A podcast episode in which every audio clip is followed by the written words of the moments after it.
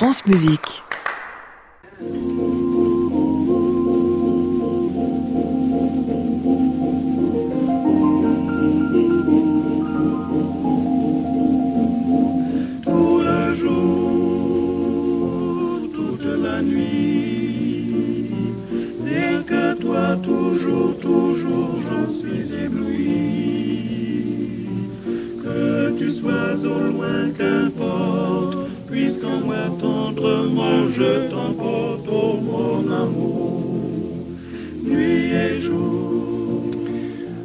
Bonsoir à tous et bienvenue dans le Classic Club sur France Musique tous les soirs de la semaine, 22h en direct depuis l'hôtel Bedford à Paris au 17 rue de l'Arcade où on vous attend tous les soirs parce que nous sommes, vous le savez, en direct et puis qu'il y a du public qui vient nous voir, des clients de l'hôtel ou vous-même si le cœur vous en dit un moment ou un autre. La polysémie, qu'est-ce que c'est cette étrange capacité qu'ont certains mots de signifier des choses tellement différentes? Ainsi le mot chef, selon qu'il est d'orchestre ou d'ensemble, c'est pas le même métier, qu'est-ce que vous voulez que je vous dise? On va en causer ce soir avec deux chefs Vincent Dumestre, Emmanuel Villaume, ensemble jusqu'à 23h. Bienvenue à tous.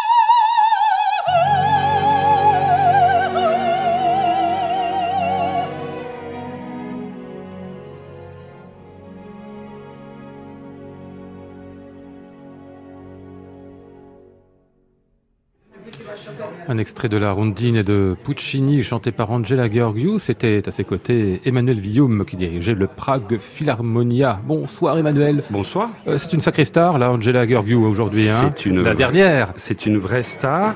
C'est une vraie euh, diva dans tous les sens du terme et dans les bons sens du terme en général. C'est-à-dire qu'elle est consciente de son talent, euh, qu'elle sait se faire respecter Mhm. euh, et qu'elle sait la valeur euh, parfois du théâtre, y compris euh, dans les répétitions. Euh, j'ai fait beaucoup de choses avec Angela et on s'est toujours euh, très bien entendu, mais je savais que j'avais une personnalité qu'il fallait gérer avec beaucoup d'attention. Ouais. Quand je dis que c'est la dernière, c'est que quasiment toutes les chanteuses aujourd'hui euh, disent tout le temps Mais moi je suis l'anti-diva. Elles ne veulent pas être diva comme si elles voulaient échapper à quelque chose finalement qui est un peu trop lourd. La Georgiou, elle, elle assume. Non, elle assume complètement. Ça fait partie de, de, de ce qu'elle est. Je pense que à Londres, par exemple, elle a vraiment ce, ce, ce statut-là. Euh, elle en joue c'est devenu euh, sa personne, etc. Euh, mais c'est aussi une très très grande artiste. Donc c'est ça. Alors quand on quand on fait Tosca, quand elle chante Tosca, en plus Tosca c'est l'histoire d'une diva qui chante et qui a toujours été chantée par des divas. Donc là il y a quelque chose comme une mise en abîme des divas qui est assez euh, qui est la, la chevauchée des divas là. Donc ça c'est assez extraordinaire. Euh, mais c'est à la fin bon ben voilà l'extrait que vous avez passé le, mm. le montre. C'est c'est une voix reconnaissable entre mille. Et c'est un phrasé tout à fait particulier, c'est une couleur euh, très douce, très généreuse, et un mm. engagement total dans, dans le chant. Mm. Vous venez de le suggérer à l'instant, euh, on s'adapte quand on a des, des, des personnalités comme ça, hein. même quand on est le chef d'orchestre. Oui, ça fait partie, euh, ça fait partie du travail. Euh, quand on me demande bah, quel est euh, quel est votre tempo, par exemple, pour euh, l'air de Parigi de la Rondinée, c'est une question qui n'a aucun sens. Le tempo, c'est le tempo qui va fonctionner avec ce chanteur-là, dans cette mise en scène-là et dans cette dans cette acoustique. c'est c'est une conversation, mmh. l'accompagner des, des artistes. Alors quand ils ont l'expérience d'une Angela Georgiou, d'une Netrebko, d'un Domingo. Euh, voilà, on, on, on, essaye, on s'adapte, on prend, mais c'est une conversation aussi. C'est-à-dire que, alors à des, à des, niveaux différents. Par exemple, Domingo est quelqu'un qui prend beaucoup les suggestions, qui aime bien se faire coacher, euh, qui se fait reprendre, euh, qu'on peut pousser ou ralentir en, en représentation. D'autres moins. Mmh. Ça dépend des chanteurs. Bonsoir Vincent Dumestre. Bonsoir Lionel. Est-ce qu'elles sont capricieuses, les chanteuses du baroque? Euh, Qui ne l'est pas? Mais moins que les grandes divas ou autant différemment? Je, n'en sais rien, euh, mais euh, mais enfin c'est un principe effectivement. Le rapport entre le chef, l'orchestre en général et le chef, c'est toujours quelque chose de de comment dire euh, qui est passionnant, euh, mais mais qui peut euh, qui amène des tensions. oui, c'est donc de là, mais mais c'est passionnant que je pense que que ce soit dans, dans, le grand répertoire ou dans le répertoire baroque. Ouais. Ah ouais, vous dites qu'il ne l'est pas, mais vous voulez être pas capricieux. Non, on parlait des chanteuses. Ah pardon, c'est ça. Par définition. Enfin, j'en sais rien, peut-être. Emmanuel Guillaume, euh, le début pour vous, ça a été à Strasbourg. Euh, oui. Vous étiez dans les chœurs de l'opéra, donc ça a commencé sur scène, ah. en fait, le goût. Hein oui, tout à fait. J'étais euh, un jeune garçon et euh, ma mère nous a euh, fait auditionner pour la maîtrise de la cathédrale à Strasbourg avec ma petite sœur. Je suis resté dans la musique jusqu'à aujourd'hui. Ma sœur est partie au bout de 15 minutes, euh, mais je l'ai jamais regretté. Et hein c'est donc on chantait dans les chœurs de la maîtrise à la cathédrale de Strasbourg, et nous étions aussi dans les chœurs d'enfants de l'Opéra du Rhin à mhm. l'époque. Et je me souviens, j'avais, euh, je sais pas, 8, 8 ans, euh, mettre les pieds la première fois sur scène et tout à coup être connecté avec un univers qui donnait un sens complet à mon existence, à tout ce que je faisais, avec des émotions qui étaient non seulement possibles, mais qui étaient même autorisées, euh, magnifiées, valorisées. Et donc ça, ça m'a vraiment sauvé la vie par bien des aspects. Oui. Sauvé la vie, pourquoi? Parce que... Il y avait une certaine, une certaine tristesse, une certaine timidité, et puis voilà, ça, tout à coup, c'était tout était possible. Quoi. Mmh. Il faut pas être timide comme quand on est chef, non? Ou est-ce qu'on peut alors, le dépasser quand même? Non, bah non. Bah, alors, oh là là, si un métier où il n'est pas timide, dans le vif du sujet, euh, on peut pas montrer sa timidité, mais comme vous le savez, les gens qui sont en général extravertis, c'est aussi qui compensent une timidité naturelle à un certain moment, etc. Beaucoup d'acteurs sont des gens qui mmh. ont été à l'origine euh, très timides.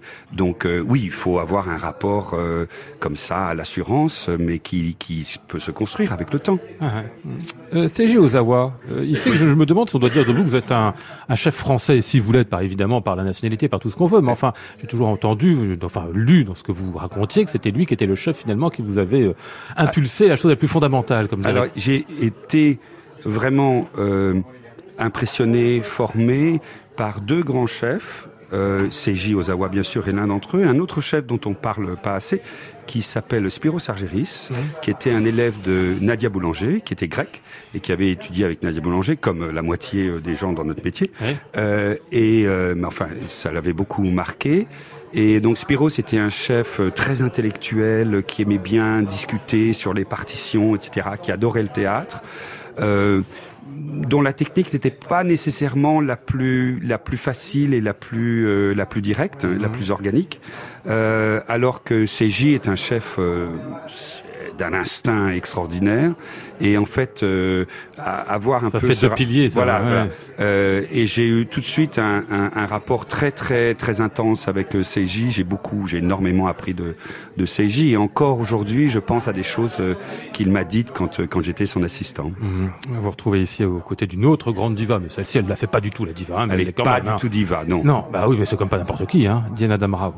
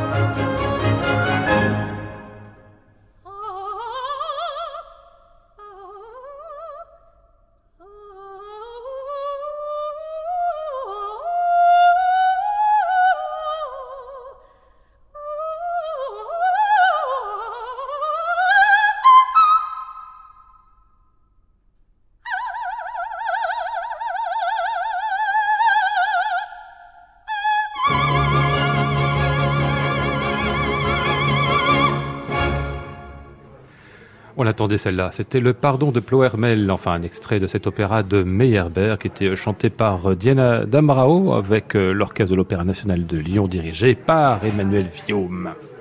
Classic Club, Lionel Esparza, France Musique. Emmanuel, superbe disque que celui-là, autour de Meyerbeer, euh, enregistré par euh, Diana Dambrao euh, et vous-même, ce qui nous permettait de découvrir un peu cette musique, parce que certains la connaissent très bien. Mon ami Richard Martet, qui est là tous les vendredis dans l'émission, lui connaît Bien ça par sûr. cœur. Quand je lui dis que je connais pas tel ou tel opéra de Meyerbeer, il se fout de moi comme d'un inculte total, mais enfin, bon, on, on peut reconnaître comme que beaucoup d'entre nous ne connaissaient pas beaucoup, voire même pas du tout cette musique. Elle a plein de richesses, hein. Alors il y a une il y a une renaissance de ce répertoire parce que c'est un répertoire qui a été regardé euh, ou écouté de haut euh, pendant des années.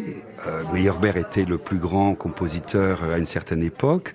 Euh, il a en un sens contribué à l'évolution de l'opéra. C'est un c'est un musicien euh, complet, mais c'est avant tout un homme de théâtre. Euh, et, et sa musique ne s'entend que si on comprend le théâtre qui la soutient, qui euh, qui fait que les choses peuvent se passer ou ne pas se passer. Aujourd'hui, on, on a un peu plus de distance et je pense qu'on arrive à accepter ce caractère un peu désuet, parfois Mhm. même kitsch, Ouais. mais assumé de dans ce répertoire. Il faut que ce soit défendu admirablement parce que c'est une excuse à la pyrotechnique vocale. Euh, ça ne se réduit pas à la pyrotechnique vocale, mais si on l'a pas, euh, il se passe rien. Voilà. Donc euh, Diana Damro est idéale pour euh, pour ce répertoire parce qu'elle a la, les facilités euh, vocales, mais a aussi la présence dramatique dans chacune de, dans chacune de ses phrases. Euh, c'est un répertoire que j'aime beaucoup. Euh, le le euh, le disque est un peu quand même euh, c'est, euh, c'est fort de café et ça marche très bien, mais c'est un condensé des plus grands airs Ouais. pour soprano de Meyerbeer pendant euh, pendant euh, je sais pas euh, 75 minutes hein, peut-être Mhm. un, un peu plus Euh, c'est assez c'est assez étonnant c'est assez décapant parce que normalement il faut attendre une heure deux heures faut avoir fait un petit peu c'est un peu endormi avant d'avoir droit à bien sûr, voir oui, oui, ces- oui. cet air Nous, on a le meilleur tout voilà, d'un coup et en flot. en plusieurs tranches Oui, parce que c'est le principe de l'opéra, c'est que du temps de Meyerbeer, on y passait 4 heures, 5 heures, on y faisait autre chose d'ailleurs que Ouais. simplement écouter les airs. Oui, hein, bien sûr, on pouvait, euh, on pouvait déjeuner dans la loge, ça, hein. ou on ne pouvait venir, comme vous le savez très bien, euh, qu'au dernier acte pour euh, voir Ah. le ballet et ensuite emmener les danseuses euh, souper. Absolument, c'est ça. Ou alors discuter avec les copains pendant les actes et puis Voilà. attendre juste l'air de la Donc, il y avait un soprano. certain- effet, euh. un certain rythme, mais ça fait partie de ces choses-là. Moi, je me souviens du temps où j'allais écouter l'opéra, il n'y avait pas de sous-titres Ah oui. ou de surtitres. Hmm. Et j'étais, j'étais très jeune. Mais il y avait quelque chose de fascinant à être un peu paumé comme ça, pas savoir s'ils sont copains ou pas. Et puis un temps un peu long, où même peut-être on peut avoir un certain ennui. Ça faisait partie des choses. Aujourd'hui, on veut absolument de manière euh, bourgeoise qu'à chaque note, il y ait un prix et une histoire. Ouais. On peut flotter un peu aussi. C'était intéressant. Et Herbert permettait de flotter. Ouais. À l'époque baroque, on flottait pas mal aussi, Vincent, non? Parce qu'on sait que l'opéra, à ce moment-là, enfin, je sais pas, ça dépendait des lieux aussi, ça dépendait des périodes, faudrait pas généraliser, mais pendant toute une partie du XVIIIe siècle, du XVIIe, l'opéra italien est un opéra où on rentre, on sort, où on vit, dans, dans la salle même. Hein Oui, et, euh, et pendant longtemps, on n'a pas eu besoin de sous-titres pour aussi une autre, une autre raison, c'est que on transposait les, enfin, on chantait les opéras Ah oui. euh, dans la langue. Euh, on a, on a aujourd'hui, euh, le plus étonnamment, on a euh, un, un combattimento de Monteverdi, euh, de Xavier de Courville en 1926, oui euh, un Orfeo de Monteverdi aussi. Hmm. Donc euh, voilà, les opéras, comme vous dites, étaient faits pour être compris sans avoir besoin d'un support effectivement qui qui en plus parfois peut gêner euh, ou, comme vous dites le, le, le, le- plaisir qu'on a ou une certaine manière d'entrer peut-être plus plus poétique plus instinctive plus intuitive dans, dans une histoire. Je suis tout à fait d'accord. On n'a pas besoin de forcément de comprendre tous les euh, tous les sous-entendus. Tout, tout- il y a une magie aussi de de de de- finalement euh, qui, qui qui lie un conte euh, quand on quand on est dans un opéra. Euh, tout à On comprend fait. pas tout. Il faut dire qu'aussi, à l'époque de Monteverdi ou de Handel, le public était plus cultivé, connaissait sa mythologie et pouvait suivre des livrets, mais d'une complexité incroyable euh, qu'aujourd'hui euh, le public n'arrive plus à suivre, à moins qu'il ait euh, chaque chaque mot vraiment devant lui. Moi, je suis très impressionné par la complexité de ces ouvrages baroques et, et, et je me dis, ben, le public, il, il acceptait ça, il en demandait, il en redemandait. Quoi. Donc c'est et, et, et en un certain sens, euh, le, le, cet aspect intellectuel de l'opéra, du point de vue euh, des lignes dramatiques, c'est un petit peu euh, simplifié avec le temps. Ouais, au 19e en particulier. Tout à fait, au 19e, l'opéra bourgeois, oui. Ouais, ça fait deux fois que vous dites opéra bourgeois comme si vous n'aimiez pas ça. Non, non, c'est parce que Ah, j'essaie de tout. voir ce que vous en pensez. Non, Ah non, moi j'aime bien l'opéra bourgeois, non, vous savez, moi j'assume. Hein. Alors j'ai- j'aime beaucoup ça, mais bon, on pourrait dire que l'opéra euh, classique et baroque, c'est plutôt un opéra d'aristocrate. Ah oui. Et on arrive au, le- au 19e siècle, c'est l'opéra bourgeois. Et ce qui ne veut pas dire qu'il n'est pas de noblesse, Oui, oui, oui. contrairement à ce que vous voulez me faire dire. moi Non, Voilà. Et, et l'opéra du XXe siècle est un opéra qui va discuter la notion même d'opéra ou qui va être par moments plus populaire. Est-ce que finalement l'opéra bourgeois est pas né au, XVIIe siècle avec l'opéra finalement? Parce que c'est dès 1900, dès 1637, lapsus, dès 1637, justement parce qu'on fait payer les places aux spectateurs dans les théâtres à, à Venise, euh, on essaye d'établir un rapport différent avec avec le public qui lui n'est plus un public de nobles ni, le public de la Mhm. cour, mais un, un véritable public payant son billet et donc et petit à petit on passe euh, finalement des des des, des, des- allégories ouais. de, de, de, de, Mm. ces, de ces histoires, de ces affaires, de l'Orfeo de, de, de Monteverdi, premier opéra, à euh, des choses plus proches de nous, avec des personnages comiques qui entrent en jeu, avec euh, Chez Cavalli en jeu. Voilà, tout à fait. Donc Mm. euh, c'est très tôt finalement que la, la bourgeoisie naît et l'opéra avec avec elle. Donc même l'opéra est un genre bourgeois quoi qu'il arrive. Euh, C'est une théorie qu'on a qu'on a beaucoup développée. Euh, cela dit, pour pour reprendre ce que vous disiez, Vincent, euh, on peut être très proche de d'Orphée et d'Eurydice. Hein Donc c'est pas, ce sont des thèmes justement parce qu'ils sont euh, mythologiques qui nous touchent euh, dans ce qu'on a de plus plus humain et de plus mhm. profond. Euh, cela dit, bourgeois, pas bourgeois, je suis pas sûr que ce soit le vrai sujet en ce qui concerne ce qui concerne l'opéra. Euh, dans le cas de Meyerbeer, c'est quand même assez important parce que c'était des spectacles très difficiles à monter, très coûteux. Mhm. Euh, il y a un côté euh, Meyerbeer connaissait très bien son public, donc s'adaptait à Berlin, à Venise ou à Paris à son public. Et en même temps, il y a un côté cosmopolite chez, chez Meyerbeer, ce qui est justement, c'est ça qui a fait de Meyerbeer la cible de, de Wagner, l'antisémite, justement parce mmh. que Meyerbeer était le grand cosmopolite. Le Petit Poussé, eh ben, c'est euh, la deuxième pièce de Ma mère Loi, la suite d'orchestre de Maurice Ravel, que vous venez d'enregistrer. Euh, Emmanuel Visium, c'est votre tout dernier disque avec le Prague Philharmonia.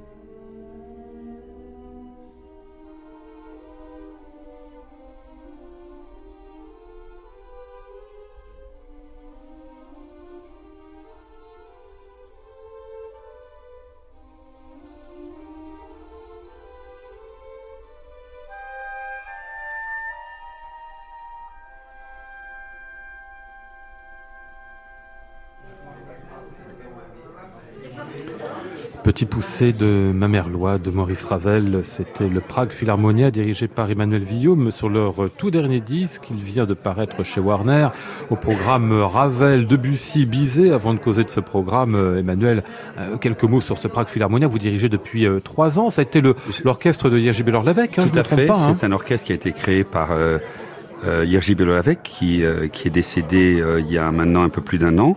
Euh, c'est un ensemble virtuose, c'est un orchestre de chambre, donc relativement limité en nombre, mais on est assez flexible, c'est-à-dire qu'on peut aussi s'augmenter en fonction de, du répertoire. Donc on peut faire une symphonie de Mahler comme une, une symphonie de Haydn ou, ou de Mozart.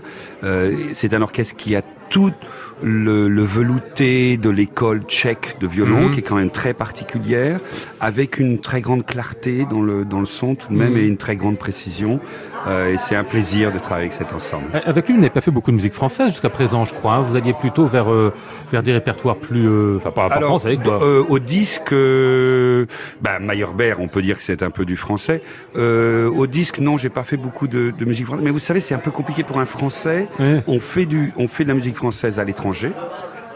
Et au début de ma carrière, je voulais pas le faire parce que je voulais pas être réduit à Berlioz et, et eh oui, oui, bien sûr, bah oui, on vous comprend, oui. Euh, et, et, finalement, c'est ce qu'on me donne, surtout dans les, dans, dans les grandes maisons, et j'ai eu un plaisir extraordinaire à explorer ce répertoire et à voir à quel point bon, il fait partie de, de, de ce que je suis. Mhm. Euh, alors, euh, au disque, j'ai été en général jusqu'ici plus prudent parce que euh, sinon on se fait attaquer par ses compatriotes. Ah bon, c'est vrai? Oui, oui, oui, oui. oui. Ah bon les Français sont pas tendres avec les Français. J'ai cru comprendre. Oui. Vous, en particulier, vous faites partie de ces chefs il y a quelques-uns. Aujourd'hui, Stéphane Deneuve, vous, pour ne citer que, il y en a d'autres, enfin que vous deux, il y en a, a d'autres encore qui font de superbes carrières oui, à l'international. Voilà, oui, oui, oui. Très grande carrière internationale et que la France en effet reconnaît fort. Vous avez une explication? Oui, oui, j'ai plusieurs explications, mais je, je veux dire, j'ai pas vraiment le choix, donc je, je m'en fous un peu. Euh, euh, je crois que ça, ça fait partie, si on est un petit peu aigu sur le sujet, ça fait partie d'une haine de soi de la part des Français. Mhm. Et c'est par partie aussi de, si lui le fait, pourquoi pas moi? Et du coup, il doit être infiniment mieux que moi, mmh. ou alors il est très mauvais. Et donc tout le monde est mauvais s'il est français. Euh, et c'est un, c'est un trait nous français, parce que je suis très français, y mmh. compris en disant des choses comme comme je, comme je l'ai dit là, euh, je pense que nous français, on a un peu une tendance à râler, etc., etc., etc. Bon, après, euh, je veux dire, euh, ma carrière se développe à l'étranger. Je suis très content. Quand je peux diriger en France, je suis très très content aussi. Euh, je viens de diriger euh, au Festival de Besançon avec mon orchestre et c'était c'était un grand plaisir. Et on a eu une, très belle soirée avec le, le, public. Donc au bout d'un certain temps, la, la carrière est vraiment si la carrière est vraiment internationale, c'est plus mmh, important, c'est moins important. Voilà. Et après tout, c'est peut-être pareil chez, chez, chez, les autres aussi, en fait, dans d'autres pays. Est-ce que les, les, je sais pas, les chefs allemands sont aussi non, reconnus que, en Allemagne? Oui, ils, sont quand même, ils sont quand même plus, plus? reconnus en Allemagne. D'abord parce qu'ils sont plein de théâtres et qu'il faut, ah oui, il faut, produire. Il faut produire. Ouais. Euh, et il y, a un petit peu le, le, narcissisme est différent. Les choses mmh. se, se, sont déplacées. Euh, mais il y avait un article dans le New York Times il y a deux jours disant il n'y a pas assez de chefs américains à la tête des orchestres ah bah américains. Voilà. Donc on retrouve, vous avez raison, on retrouve ouais, ce sujet-là. Ouais. En même temps, c'est pas mal non plus de, de se dire qu'on doit aller ailleurs pour apprendre autre chose, faire ses preuves, exister différemment. On apprend énormément dans d'autres cultures, comme on apprend dans un autre euh, répertoire. Euh, et, et aujourd'hui, je me sens, euh, je suis évidemment irrémédiablement, incorrigiblement français, mmh. mais je me sens aussi américain. Je sens, ouais. je fais partie, je paye mes impôts là-bas parce que j'ai pas le choix. Parce que euh, vous avez un, enfin, pas ouais, un opéra je, je suis hein, directeur ça, de, hein. musical d'opéra de Dallas euh, et, je, et je suis, disons, plus de la moitié de l'année aux États-Unis. Euh, je fais partie du tissu euh, social, euh, ouais. humain, intellectuel américain, et ça m'intéresse. Ce qui se passe là-bas m'intéresse. Vous parlez anglais la plupart du temps, j'imagine. On parle anglais, oui, mais on parle anglais aussi à Prague, malheureusement ah oui. parfois. Hein. un peu allemand, mais surtout surtout anglais. Si on m'obligeait à prendre ma retraite, je la prendrais six mois aux États-Unis et six mois en Europe. Ah. Je pourrais pas rester uniquement en Europe. On va vous entendre ici, euh, Emmanuel Villaume, diriger euh, euh, cette fantaisie de Claude Debussy dont on a parlé pas plus tard qu'hier soir d'ailleurs dans cette émission. Ah bon? Elle suscite pas mal de, de, curiosité et en effet c'est une très belle œuvre et euh, fort peu pratiquée et c'est Andrew von Oyen qui la joue ici au piano.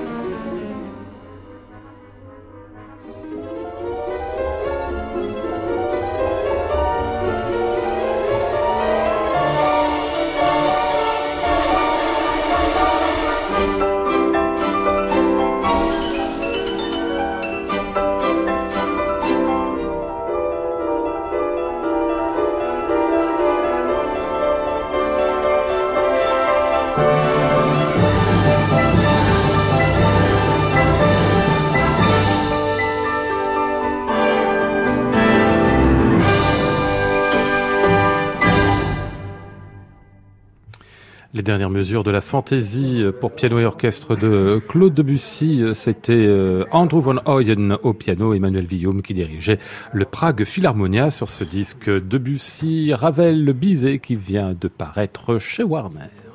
Classic Club, Lionel Esparza, France Musique.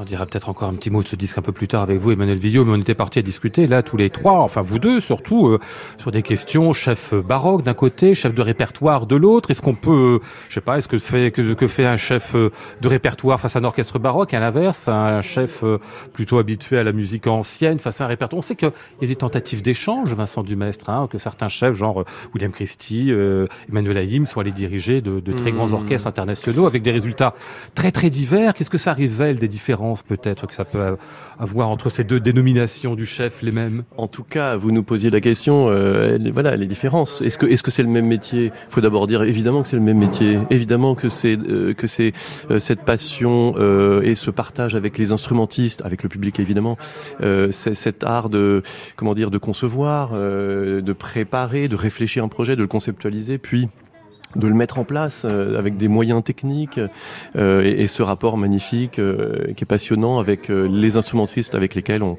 on, on a l'habitude de travailler. Et après, il y a un fossé se creuse, on va dire, en tout cas une différence de gestion, une différence de, de vie finalement avec entre entre le, le, chef qui va faire de la musique baroque et celui qui va faire de la musique plus tardive, puisque dans notre répertoire baroque, nous, à 95%, nous travaillons toujours avec notre orchestre, mmh. avec les musiciens avec les on est né. Faut pas oublier qu'un chef baroque, là aussi, à 95 ou 17%, et il est lui-même instrumentiste. Et d'ailleurs, hmm. c'était comme ça à l'époque. Pouvait, on pouvait diriger, évidemment, on le faisait, mais souvent c'était du violon, du théorbe, du clavecin. Ce qu'on appelle direction, qui est un terme qui convient pas d'ailleurs, est un prolongement du, geste instrumental, en fait. Voilà, c'est un prolongement. Et le rapport avec les, musiciens, qui sont des, des, des, des êtres qui euh, nous accompagnent pendant parfois toute une vie. Hein. Hmm. Euh, moi, je crois profondément qu'un ensemble est lié à son, à son chef et, et que quand euh, le chef disparaît, enfin, dans tous les sens du terme, l'ensemble doit disparaître aussi. C'est vraiment une, c'est une entité, c'est une chose qui va ensemble ensemble. Et, euh, et c'est une, c'est le, le, son de cet orchestre, c'est le son de son de son chef. À, la, à la différence, je pense, de, du répertoire que vous défendez, où vous avez la chance et la possibilité donc de, de, de le défendre avec des phalanges euh, extrêmement différentes. Alors, euh, d'abord, euh, l'orchestre de, de, Philadelphie, l'orchestre de Paris, euh, l'orchestre de Chicago sonnera aura toujours le son de l'orchestre de Philadelphie de Chicago, quel que soit son chef. Mais un très grand chef ou un bon chef aura son son aussi, quelque orchestre qu'il dirige. Donc il y a, c'est vrai, euh, un rapport très fort de l'institution à son histoire et à son son et à son à son langage, à sa grammaire, etc. Euh, mais euh, une personnalité musicale va vraiment induire un son différent en fonction euh, d'une autre d'une autre phalange et d'une autre d'une autre situation. vous me disiez, vous venez de, de, de le réexprimer, j'avais jamais pensé à ça. C'est vrai que la grande différence entre dans nos répertoires entre guillemets, euh, c'est que le chef d'un ensemble baroque est constamment avec cet ensemble et uniquement avec cet ensemble, dans un rapport où euh, la technique de l'ensemble et de la manière de faire, euh, de décider de, questions musicales est peut-être beaucoup plus plus étroite. Hein, et avec des codes différents. Mais là où je j'aimerais m'opposer à ces frontières, c'est que je crois qu'il y a une continuité tout à fait naturel entre le grand répertoire baroque, le répertoire classique, le répertoire contemporain, etc.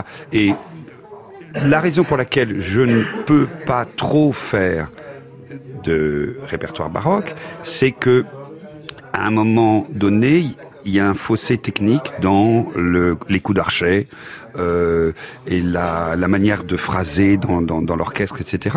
Mais un chef devrait connaître son Rameau, son Couperin mmh. euh, et, et, et, son Guillaume de Machaut par ailleurs. Euh, et, et, je le mets parfois au programme de pas Guillaume de Machaut, mais Rameau à mes programmes de concert. Alors peut-être que ça vous ferait euh, hurler, mais mais c'est pour moi très intéressant de faire ce jeu-là. Et, et en tant que programmateur, je programme cette musique-là et j'engage souvent des chefs dits baroques pour diriger euh, le répertoire classique ou le répertoire baroque avec des, mes orchestres, même si ce sont des orchestres plus romantiques, Mhm. bourgeois, comme dirait Lionel. Bien sûr. Euh, hurler, j'imagine que vous n'allez pas hurler si, si un orchestre de, de répertoire fait du rameau, Vincent, au contraire. Certainement pas. Non. C'est vrai qu'il y, a eu- il y a eu des changements là aussi. On sait qu'il y a eu une, il y a eu une époque où les, les baroqueux, mais c'est parce qu'il fallait évidemment s'affirmer dans un milieu qui était compliqué, ont affi- euh, justement affirmer quelque chose de très radical parfois, Mm. en termes d'opposition. Et comme s'il y avait eu... Euh, comme s'ils Ce répertoire était oublié. Ben, il fallait, il fallait le remettre en avant, et puis c'était aussi en opposition avec un milieu qui se défendait en face de. Alors qu'aujourd'hui, on a un petit peu dépassé aussi ce genre de Oh, je crois que notre répertoire, il a trouvé sa place, son public, ses festivals, ses salles, et, et donc il a moins à, à s- le besoin de s'imposer. euh, et il y a moins aussi de, il y a moins de violence finalement Oui. hein, dans, ce, de- Oui, oui. dans, dans ce monde. On reconnaît le talent euh, de, de, de, de- de ces musiciens, de Guillaume de Machaut, effectivement, sur ce répertoire extraordinaire, avec des gens qui font euh, le- qui sont euh, transversaux et ça je suis admiratif euh, comme Marc Moyon par exemple Ouais. Guillaume de Machaut euh, mais jusqu'à Debussy Absolument. euh, voilà.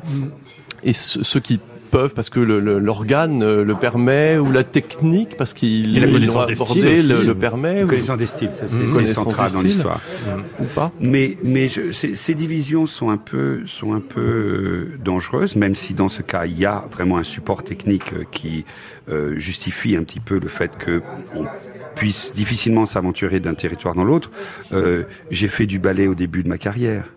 C'est une école extraordinaire pour un chef d'orchestre que le ballet, parce que on est obligé d'avoir une mémoire des tempi euh, qui est absolument euh, euh, qui doit être mathématique. Un, un- un corps qui saute le lundi, ça sera pas le même le mardi. Ben il va mettre un certain nombre de secondes à retomber. Ça sera le temps de votre fermata ou de votre rubato à ce moment-là. Ça vous apprend aussi à faire de la musique avec des tempi complètement délirants, faux, parce que le chorégraphe le veut, le veut plus lent, plus vite. Ça, c'est une école euh, d'humilité, de flexibilité extraordinaire.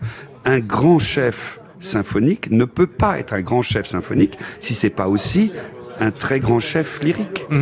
Et autrefois, les, les chefs euh, venaient de la fosse, allaient sur scène et vice-versa. Aujourd'hui, on a trop de divisions entre les deux, et ça s'entend, et c'est dommage. Autour du baroque, d'ailleurs, c'était le cas aussi. hein. Il n'y avait pas de, pas de rupture entre les deux pratiques. Hein. Aucune, aucune. ouais. Et puis un élément, un, un élément supplémentaire aussi qui fait la différence peut-être entre entre nos deux métiers, c'est que dans celui de musicien, enfin de chef baroque, il y a, il y a toute une part, euh, comment dire, qui, qui correspond à la recréation d'œuvres euh, Mhm. qui n'ont jamais été. Et Oui.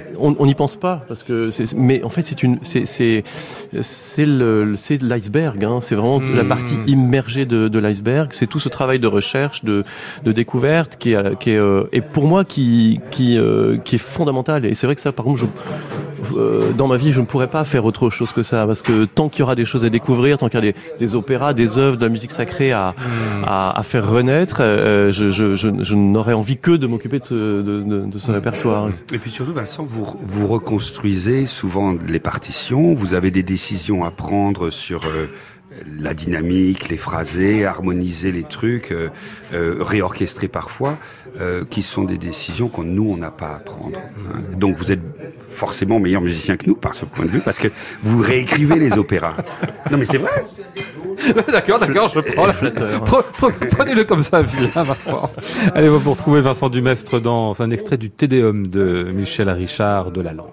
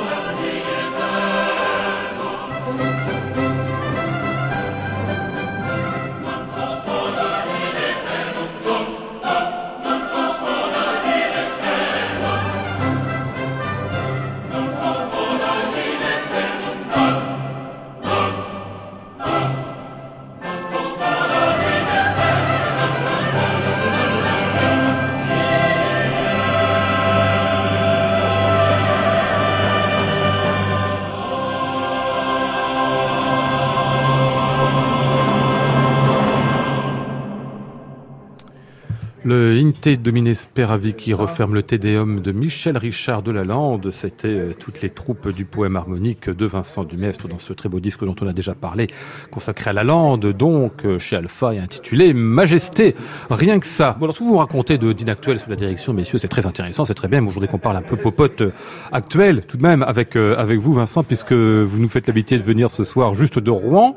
Vous êtes en plein concours, en fait. C'est votre concours à vous, hein. Troisième édition, si je compte bien. Oui, oui, c'est le concours que j'ai euh, que j'ai fondé il y, a, il y a trois ans. On a on a fait la première année euh, autour de des cordes, donc euh, les viols de gambe, les violoncelles, le violon évidemment. D'ailleurs, c'est un, un, un, russe qui a, qui, a, qui a, gagné un violoniste russe, Evgeny Tsiridov. Et puis euh, la voix ensuite l'année dernière et on revient aux instruments euh, cette année avec les claviers donc les clavecins voilà ça c'est la troisième troisième édition euh, à la chapelle Corneille de Rouen qui est un ouais. lieu magnifique dans lequel on a, on a beaucoup vous êtes directeur artistique. fait de projets enfin je, je fais des concerts maintenant ouais. il, est, il est chapeauté par l'opéra ah oui. donc euh, qui qui reprend la programmation mais on continue nos activités notamment le, le concours avec non un plaisir extraordinaire avec Skip Sampé qui est donc le président du jury ouais.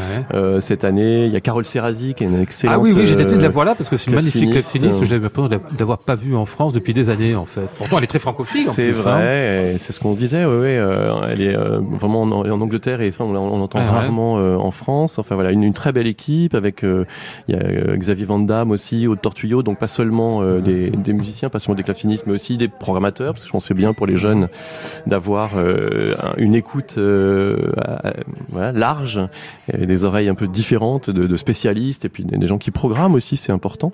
Et voilà, et c'est un très beau. Je suis content parce qu'il y, a, vraiment le public rouennais qui, euh, qui vient ah oui. dès, le, dès le démarrage. C'est ouvert au public les, les, épreuves? C'est ouvert au public, oui, euh, c'est gratuit et, et, je, et, je, dirais même c'est vraiment intéressant. Moi, je l'ai découvert en le faisant que c'est pour le public une autre manière d'écouter un concert. Hein. Ouais. On sort du, du, traditionnel format finalement pour un public de 20h30, un concert en deux parties. Pour un public bourgeois, euh... vous voulez dire, c'est ça? Exactement. Depuis 1637. et, et, les gens donc peuvent venir euh, entrer, sortir, c'est gratuit, euh, et, écouter un candidat, écouter plusieurs candidats, se faire une opinion. Et c'est réellement pour un public une, une écoute complètement différente, euh, déformatée euh, par rapport ah. à un répertoire euh, voilà classique dans lequel parfois on dit qu'il est difficile d'entrer. Donc là, c'est complètement très différent et, donc très intéressant. Et puis on va jusqu'à la finale dimanche, là qui est payante avec euh, donc trois, euh, trois. Vous savez pas encore lesquels, parce que ça commence en fait aujourd'hui. Ah, hein, J'espère bien que je ne sais pas lesquels. Alors ils sont une vingtaine donc de candidats venus de 11 pays France, Allemagne, Chine, États-Unis, mais aussi Lettonie, Serbie euh, et quelques autres encore. Et il y a quasiment que des filles dans les, dans, enfin j'exagère, mais plein non, de filles. Non, c'est vrai, c'est vrai, c'est un hasard aussi. Ouais. Euh, voilà. Mais par contre, dans, dans, dans, les pays représentés, c'est vraiment intéressant parce qu'on voit l'évolution aussi euh, de l'intérêt de la musique ancienne euh, sur les continents. Ah oui. Euh, et notamment, euh, alors l'Asie qui, qui est, de plus en plus présente, des Chinois, mais il y a aussi des Coréens, des Japonais, ça, ça fait longtemps, ouais. mais Chinois, Coréens, de plus en plus présents. Rare, et ça, alors les pays de l'Est ont toujours été présents, la Pologne, la Tchécoslovaquie, mais la Russie est de plus en plus présente. On a vraiment des, des, des musiciens russes qui viennent en nombre et avec des, des vrais talents. Ah ouais. vrais talents. Donc il y a un vrai équilibre entre, entre notre vieille Europe, on va dire, et puis cet élargissement. Ouais, cette, cette, espèce de présence de la musique entre guillemets ancienne ou baroque en Russie, elle est vraiment très étrange quand on pense à Alexei Lubimov, au travail que fait aujourd'hui un, un Théodore Kurensis que vous connaissez bien parce que vous avez euh, vous avez joué justement euh, chez lui, si je veux dire, dans, son opéra. C'est vraiment un rapport très étrange à cette musique, mais qui est, qui est bien réel en plus. Hein. Pour moi, c'est le public le, le, plus le plus extraordinaire, le public ah russe, oui. euh, un public à la fois cultivé, euh, très cultivé, et un public aussi très slave dans le sens où c'est des gens qui qui pleurent en concert, c'est des ah oui. gens qui, qui qui sont totalement au premier degré, comme un public américain, on pourrait dire, qui je trouve mmh. dans ma mon expérience euh, non beaucoup moins importante que la vôtre, mais qui, que j'ai ressenti ça, un public mmh. très euh, très direct, euh, les publics américains. Et Sans on a préconception, oui. Voilà. Mais le public russe est peut-être par moments plus cultivé aussi. Alors c'est ouais. ça, il, il, a effectivement cette, ce, ce, cette cette culture euh, de, de, de, de, de notre répertoire, du répertoire. Et ça, c'est fascinant pour des gens qui, alors là, si on passe du côté musicien, qui n'ont ni instrument et en tout cas pas de cordes en boyau, pas de, ils, ils ont rien. Il faut vraiment leur, leur, leur apporter euh, tout ça. Et, et avec ça, non, c'est vrai que c'est un pays qui, qui se développe de plus en plus pour la musique ancienne. Ouais. Et on va écouter quelque chose pour montrer euh, quel point l'éventail est large au poème harmonique. Ici la musique de euh, Guillaume Costelet.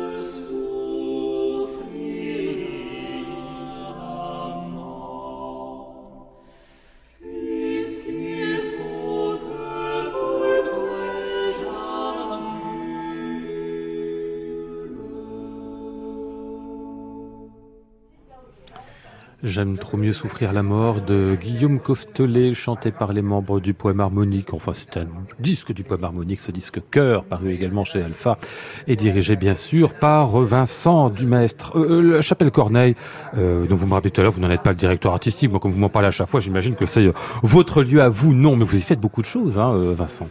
Bah, c'est vrai que ça fait. Alors, on est, on va fêter l'année prochaine notre 20, nos 20 ans, et donc Ouais. ça fait une bonne quinzaine 20 d'années. ans, pardon, euh, de qui Du poème? Du poème. Ah oui, déjà? Voilà, c'est ça. Mon Dieu.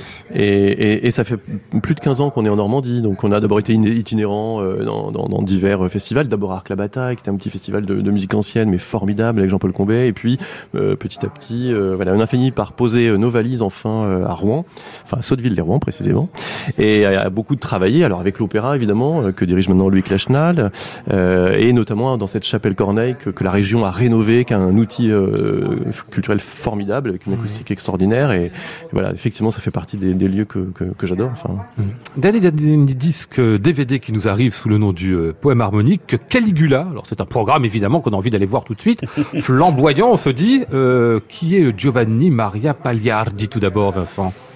Ah bah c'est un compositeur euh, relativement peu connu. Euh, on a on a très peu de de- de- de- d'indications. Euh, il est né euh, bah, en 1637, voilà, au, au grand moment de la, la naissance de l'opéra. Euh, il est il est né à Gênes euh, et finalement sa carrière a été vraiment oubliée, à l'exception voilà d'un opéra qui a fait euh, qui a une une, une certaine euh, renommée, qui a, et qui a, qui a beaucoup voyagé euh, en Italie euh, et notamment et aussi dans les hors frontières. Euh, et c'est c'est vraiment une histoire euh, de, de- de hasard, je dirais, parce qu'en fait, j'étais à Venise et j'avais été voir ce petit théâtre de, de marionnettes. Euh, et, et en cherchant des partitions euh, à la Marciana, qui est, qui est la, la bibliothèque qui se trouve à côté de, enfin, juste devant la lagune, sur, sur la place Saint-Marc, euh, j'ai trouvé cet opéra et je me suis dit voilà, ça c'est un thème qui, euh, qui serait formidable à faire à adapter euh, avec euh, avec des marionnettes. Et j'ai ensuite fait la rencontre de Mimo Cuticchio, qui est le grand représentant de la tradition de la, la marionnette euh, palermitaine, enfin sicilienne, qui est justement comme nous euh, re- représentant d'une tradition, mais lui, elle ne s'est jamais arrêtée. La nôtre, la nôtre, il y a eu une grande, grande éclipse euh, avant le début du XXe siècle. Alors que ces marionnettes, elles ont quel âge? Enfin, elles ont quel âge? Ça remonte à C'est des marionnettes qui remontent euh, au moins au XVIIe siècle. Et d'ailleurs, on le voit dans, si on va dans ce musée, le musée à, à Palerme, euh, les, les, marionnettes euh, faites il y a encore 50 ans, ou celles que, que, que, fait encore Mimo Kutikyo, sont des copies de, de, celles du XVIIe ah, siècle. Hmm. Et, et elles sont superbes d'ailleurs, on les voit sur le DVD. Euh, elles ont une poésie, en plus une expressivité incroyable. Hein, Magnifique. Et pour nous, c'est vrai que ça, c'est très fort. C'est-à-dire d'être en connexion avec un art qui, lui, ne s'est jamais arrêté ouais. et, qui, et qui a euh, finalement très peu évolué. Ça, on doit mmh. se nourrir de ça. Parce que sinon, on est, on est toujours comme ça à, la recherche de, de d'un art perdu finalement quand on fait de la musique ancienne et qui évolue d'ailleurs euh, et qui continue à évoluer. Mais donc d'avoir cette euh, tradition, c'était vraiment fascinant avec en plus un, personnage, Mimo Kutikyo, qui est, qui est vraiment un grand bonhomme, euh, euh, qui a fait du cinéma, qui, a, fait énormément de choses, et qui, qui voilà, est probablement le dernier représentant de cette, euh, cette tradition. Alors, ce qui est marrant avec ce spectacle, tel qu'on le voit dans, dans ce, dans ce DVD-là, c'est qu'en fait, on peut regarder à plusieurs niveaux, et la caméra nous le montre d'ailleurs à plusieurs niveaux. Il y a la scène et le spectacle que jouent les marionnettes elles-mêmes, mais il y a la vraie chorégraphie des, des, des, manipulateurs de, de, de marionnettes, hein, qui les, qui les dirigent et qui, qui, qui, qui jouent leur corps aussi de manière incroyable. Et puis, le troisième niveau, des musiciens qui sont à côté, derrière, un peu mmh. autour de cette de cette petite scène et qui sont encore un autre un autre spectacle. Bah, en fait, au départ, je, je, voulais vraiment conserver le historiquement le cadre de scène euh, de, de, la de, des marionnettistes. Le problème, c'est qu'en fait, pour pour ça, il, le, cadre de scène, euh, c'est très concrètement le, le double d'un bras humain, puisqu'en fait, ah euh, quand on porte une marionnette, on, peut aller à la moitié de la scène avec le bras, on peut on peut pas se montrer, donc les cadres de scène sont tout petits. Et là, en pleine production de ce spectacle euh, à Charleville, il, a, il, a, fallu euh, réinventer le spectacle parce que non, ça ne marchait pas. Donc en fait, on a enlevé le cadre de scène et on a justement on a joué avec cette pseudo-modernité finalement d'avoir ces comme vous dites ces trois plans euh, celui des marionnettes qui est l'essentiel et que la caméra va magnifier la caméra de Jean-Pierre Loisy va justement magnifier c'est intéressant mais aussi les marionnettistes qui, qui euh, euh, ont une, une, sorte de concentration d'une ah immense beauté et, et ce troisième plan des chanteurs qui du coup sont eux aussi visibles et tous les regards finalement convergent vers mmh. euh, la marionnette et toutes les énergies des marionnettistes des, des chanteurs convergent vers la marionnette ce qui donne à la marionnette une puissance euh, vraiment extraordinaire. Ah Puis avec la précision des gestes aussi, hein, c'est pas n'importe quoi d'arriver à manipuler ces, objets-là. Hein. C'est très beau. Euh, Caligula, donc, c'est un DVD qui vient de paraître, réalisé par Jean-Pierre Loisil avec les membres du poème harmonique. On va écouter un petit extrait. Je crois que c'est le final qu'on a ici.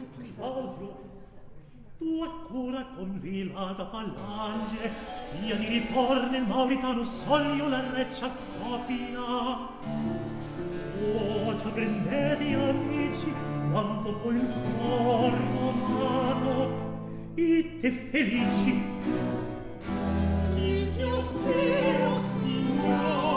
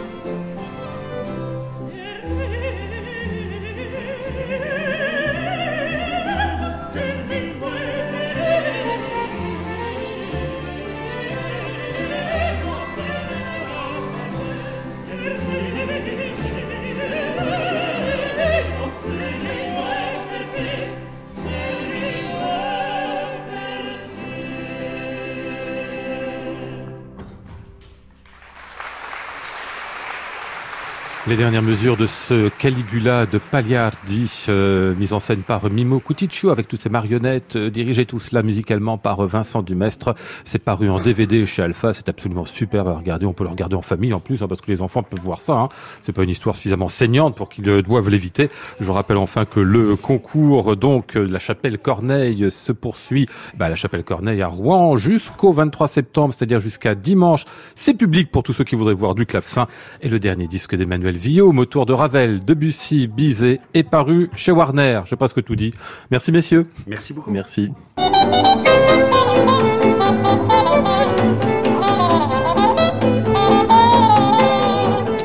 Nous étions ce soir avec Maud Nourri, Flora Sternadel, Antoine Courtin, François Rivalan et Eric Audra. Voici le ciel peuplé de ces moutons blancs, voici la mer troublée, spectacle troublant. Je vous retrouve demain vendredi pour notre club des critiques avec euh, Richard Marté, Christian Merlin et Pierre Flinois. Nous parlerons entre autres de la flûte enchantée. J'entends la ville qui me dit bonsoir et moi sur le quai de la gare, je dis de mon mieux des mots d'adieu. À réécouter sur francemusique.fr.